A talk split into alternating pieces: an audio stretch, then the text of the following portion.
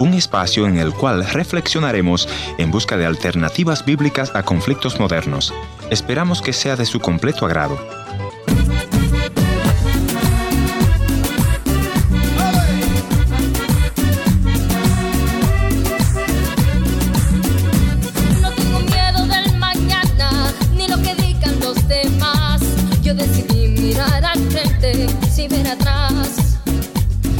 Hola amigos, bienvenidos a este encuentro de hoy. Yo soy Giovanni Romero.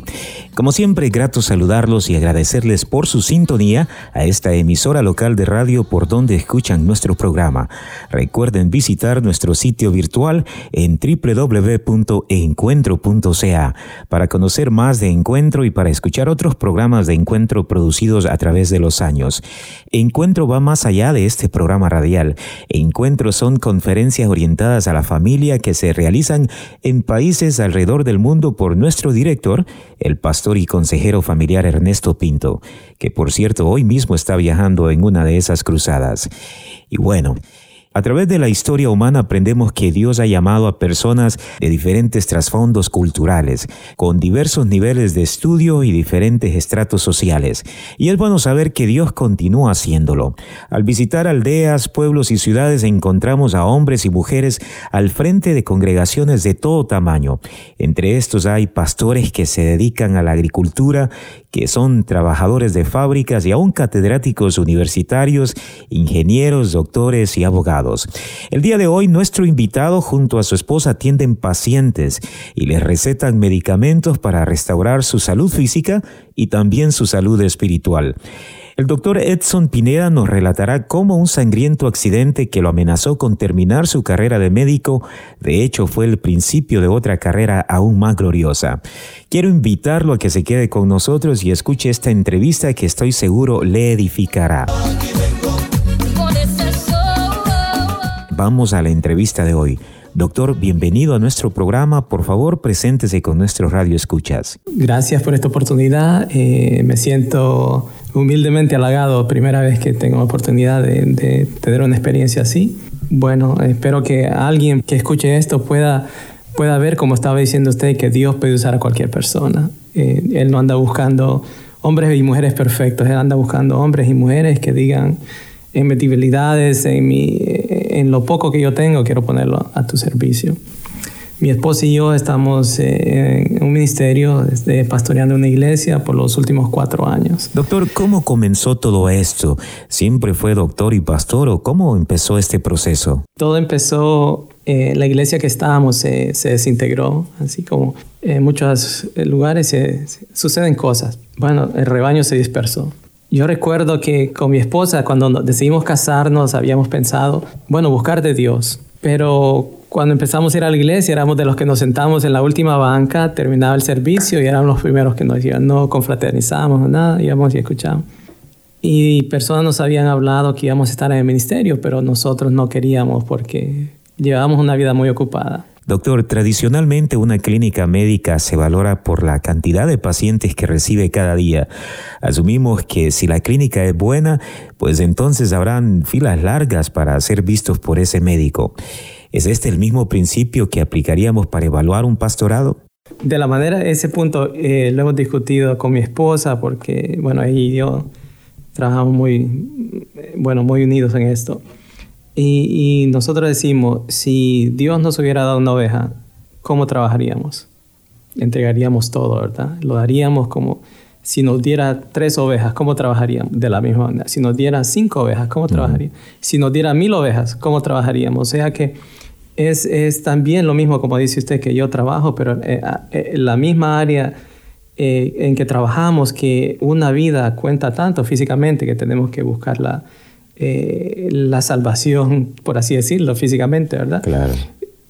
Lo mismo en la iglesia, si Dios nos ha dado un, un rebaño pequeño, serle fiel y trabajar como si tuviéramos mil. Si nos ha dado diez, si nos ha dado veinte, o sea, el, eh, eh, siempre hemos visto así que el enfoque tiene que ser serle fiel a Dios con lo que Él nos ha puesto en la mano. Doctor, casi podríamos decir que un hecho trágico los llevó a ustedes finalmente a comprender que los tiempos de Dios son perfectos. Recuerdo que hace cuatro años y medio eh, yo tuve un accidente. Tuve un accidente que que me corté unas, eh, unas venas de, mi, de la muñeca derecha. Eh, tratando de cerrar una ventana en el basement de la casa. Eh, mi, mi, mano traspasó el vidrio, rompió. Bueno, yo pensé en ese día que, bueno, yo sabía que iba a morir porque uno se rompe una arteria y es cuestión de, minutos que usted puede desangrarse. Y en ese momento, ese día, mire cómo son las cosas que nosotros estábamos preparando porque íbamos a llevar a las niñas al parque para que anduvieran en la bicicleta, ¿no? Lejos de pensar que íbamos a hacer algo para Dios ni nada. Y estoy en el basement tratando de ponerme un torniquete para parar la sangre, la sangre no, no paraba. Si alguien hubiera visto el basement de la casa, hubiera pensado que ahí mataron a alguien porque sangré, sangré tanto. Y mi esposa me lleva, me mete al carro, me empieza a ir al hospital y yo ya me sentía que estaba perdiendo el conocimiento. Ha habido tristeza grande en mi vida, pero le digo que ese día yo sentí una pena tan grande que me, me llevó tanto que me sentí, yo jamás he sentido e, ese dolor que sentí ese día. Dios mío, en ese, ese entonces mi esposa estaba, estaba embarazada de, de, nuestro hijo menor. Y yo dije, nuestro hijo va a nacer sin, sin su padre, mis hijas van a crecer sin padre. Y sentí una tristeza, yo le, ahí ya para desmayarme, digo, Dios mío, si tú me sacas de esto, yo te prometo que voy a hacer lo que tú quieras.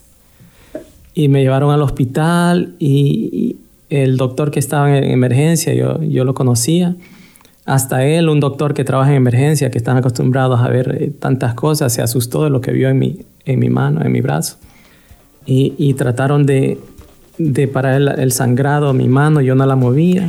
En el cuarto de emergencia me habían puesto un torniquete y yo ya no sentía la mano.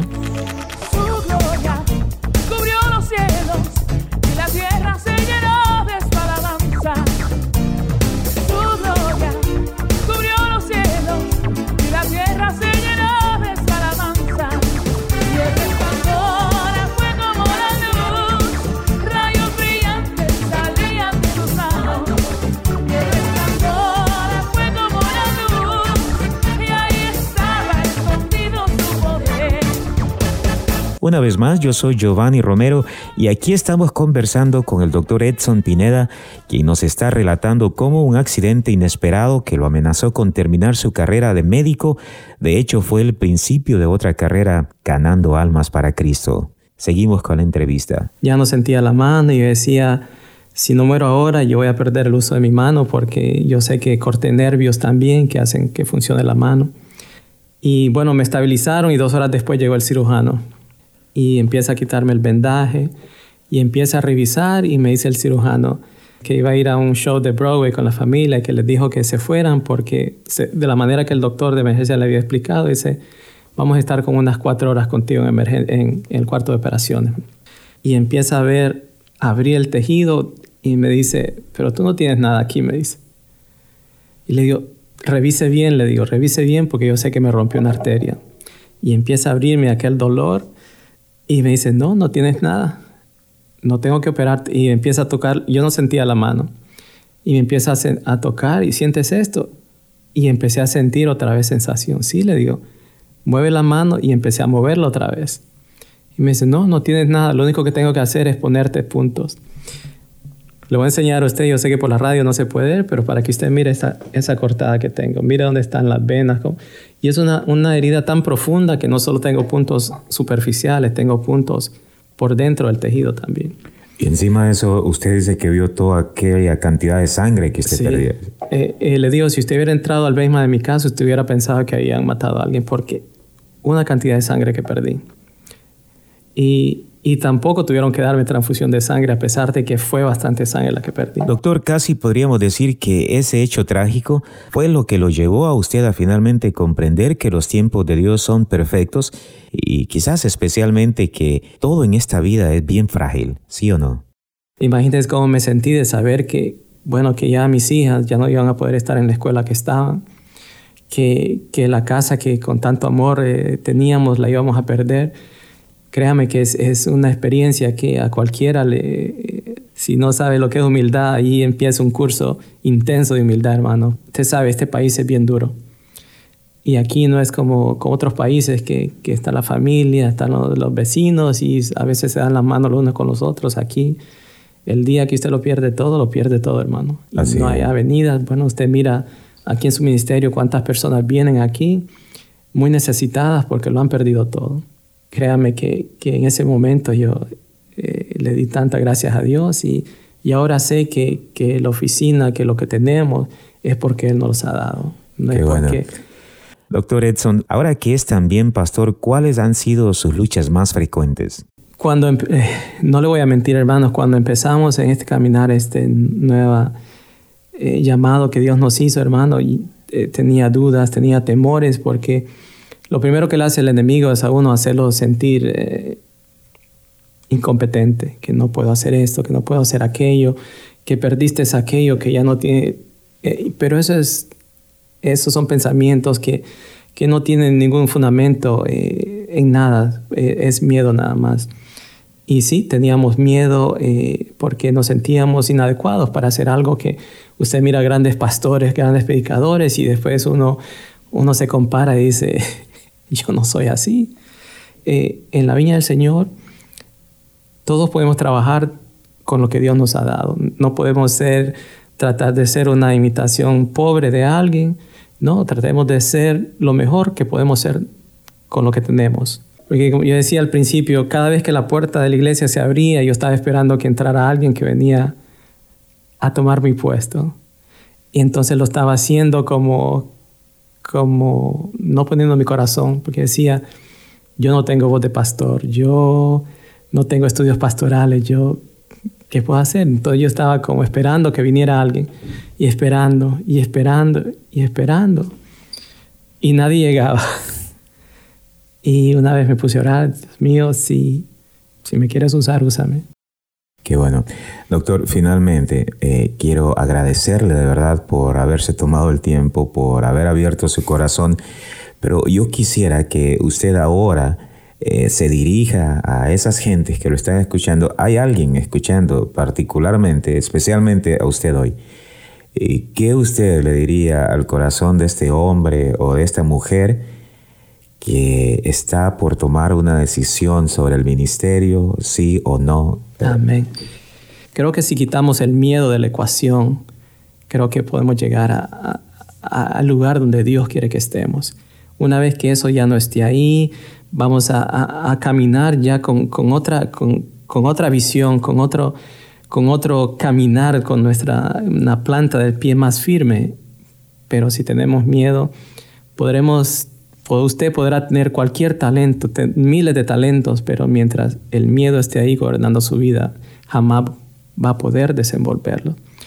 Y, y créame que Él él lo, lo, va a suplir, él, él, no nos va a desamparar. Él, eh. Qué bueno.